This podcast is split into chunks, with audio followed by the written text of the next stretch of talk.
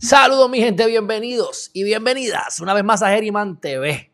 Hoy tenemos un tema con el licenciado Chévere y tiene que ver con la esclavitud. Y vamos a ver un estatuto viejísimo que se utilizaba con un propósito que lo vamos a discutir y cómo esto se ha jalado por los pelos para eh, bregar con lo que es la esclavitud o la explotación de, menores. Y, y vemos ahora, como yo siempre he dicho, que le tengo miedo a los demócratas en el Ejecutivo y le tengo miedo a los conservadores en el judicial.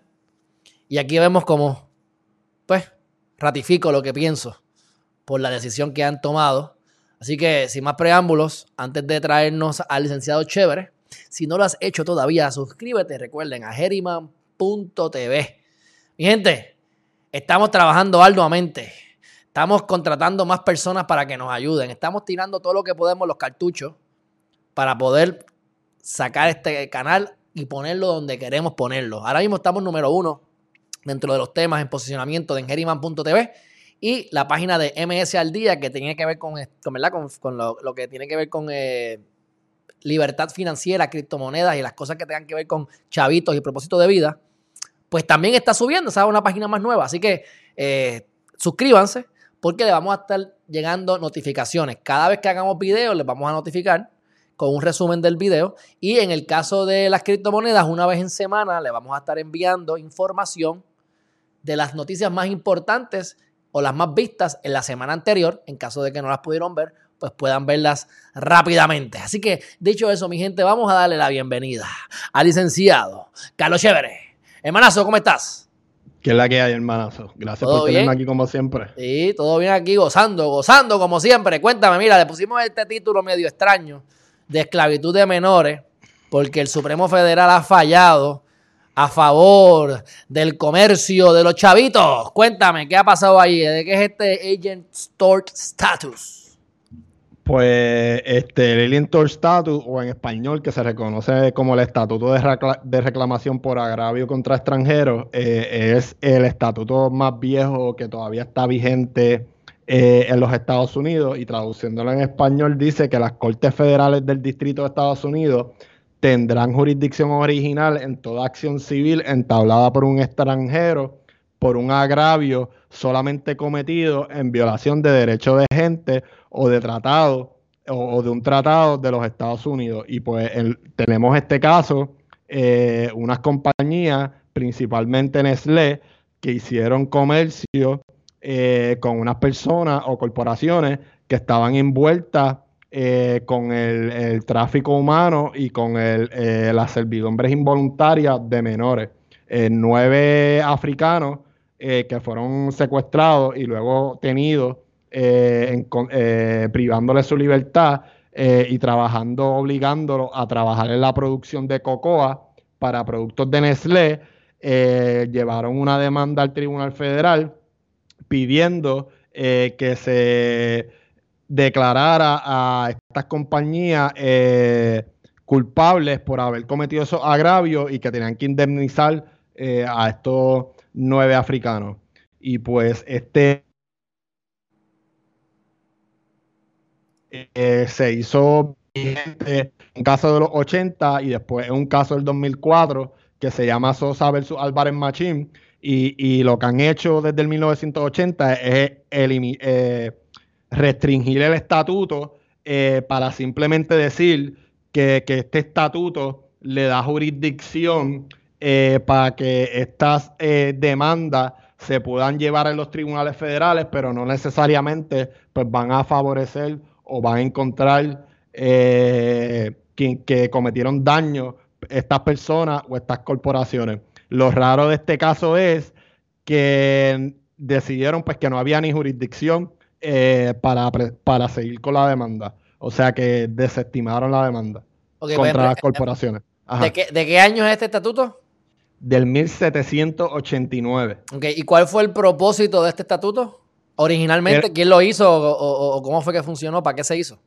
Eh, se hizo para darle un remedio a, a personas extranjeras a que entablaran eh, demandas eh, en los tribunales federales de Estados Unidos, acciones civiles contra extranjeros que hayan cometido eh, violaciones en contra del derecho de la gente, que es lo que conocen en inglés los Nations o tratados de, de Estados Unidos. Uno de esos, eh, uno de esos, eh, una de esas violaciones que la comunidad internacional entendía que era una violación en aquella época era la piratería. O, Literalmente, o, sea, la piratería, para que la gente entienda, no la piratería de, la, de los piratas que robamos, que, que, se, que cogen películas piratas, sino piratas que estaban en los barcos, estamos en los 1780, acabando de la nación americana fundarse, como quien dice, o independizarse de Inglaterra, y tú estás en, la, en el mar, viene un pirata, te roba, y si logras capturar al pirata, lo puedes entonces llevar de aguas internacionales, llevarlo a Estados Unidos y enjuiciarlo. Pero entonces lo interesante, que me parece que esto es todo económico, es que este estatuto, y me corrige, es cuestión económica. No es que te meten preso, es que te dan una multa. Robaste y te meto y te, y te, y te, cobro. Básicamente era eso, ¿verdad? Y, y, sí, y por ejemplo, también ponle tú que yo te dé una multa, no quiere decir tampoco que, yo la. Que, va a lograr algo, porque por ejemplo, han habido casos donde encuentran culpables a generales que han cometido genocidio o trata humana, le meten una multa de, de 50 millones, pero la persona solamente vive en Estados Unidos, no, no tiene cómo pagar la demanda. ¿Entiendes? Eh, eh, o sea, nunca van a recibir o van a ver eh, esos 50 millones. Por eso para mí era importante que por lo menos no desestimaran esta demanda, porque si finalmente encontraban que hubo daño y que estas corporaciones eh, cometieron daños, pues estas corporaciones sí van a poder pagar eh, esa indemnización. Bueno, pues en, el caso que estamos viendo tú y yo, chévere, este, Nestlé es parte de Paico, o Paico es parte de Nestlé. Así que hasta ahora Nestlé ha sido nuestro aliado. Pero en este caso, están violándole los derechos. ¿Qué es lo que está pasando? Que hay unos niños en África que los están explotando hoy en día en el 2021 para crear, para hacer cocoa. Para el quick. Eh, bueno, estos, ah, estos personas que mandaron ya son adultos, pero algo interesante del caso, y, yo que hice un research ah, hace como seis meses porque hablé del caso cuando hubo un argumento oral para mi podcast, eh, todavía en esa área donde secuestraron a los nenes y donde producen el cocoa, eh, hay mucha esclavitud de menores y muchas servidumbres involuntarias y mucho tráfico de menores para trabajar en estas fincas que producen productos para estas multinacionales. O sea que esto, esto, me lo voy a inventar para tratar de no decir que Nestlé está esclavizando personas. Lo que podemos decir es que en África viven unos africanos como, como estaban los africanos, que eran los mismos africanos los que mandaban a los africanos con los españoles. O sea, los propios negros eran los que metían a los negros en los barcos para mandarlos con los españoles. Pues estoy presumiendo que algún africano no solamente es que esté explotando a los niños, sino que es que se los está secuestrando, los está sacando a sus padres y los están poniendo a trabajar. Y entonces, pues, ese servicio se lo proveen a Nestlé. Eso es más o menos lo que hay. Entonces, como Nestlé tiene que ver con eso, traen la demanda. Entonces, eh, no necesitan. Traen la demanda y entonces, pues simplemente la desestimaron. Porque no hay jurisdicción. Milagrosamente, en este caso no hay jurisdicción. En otros sí, en este no. Esa es la crítica. Y, y este fue unánime. Ah, o sea que aquí los demócratas y los republicanos se unieron. Este fue, perdón, un anime, no. el único que. El único que escribió una disidente fue Alito, Alito Jr. ¿Y la leíste? Que no, no. Eh, bueno, la leí por encima. Él, él ver cuál es el argumento en contra. Bueno, él dice que no le debieron de desestimar tan temprano, que debieron de por lo menos permitir que en el tribunal eh, de distrito se vinculara si verdaderamente la compañía fue negligente, porque eso es otra cosa. Eh, los demandantes no están alegando que necesariamente Nestlé sabía que allí estaban cometiendo esas atrocidades, pero sí fueron negligentes y no tomaron el debido cuidado eh, a la hora de averiguar eh, las cosas que pasan en África. Y mi opinión es que ellos se hacen simplemente de la vista larga y, ya.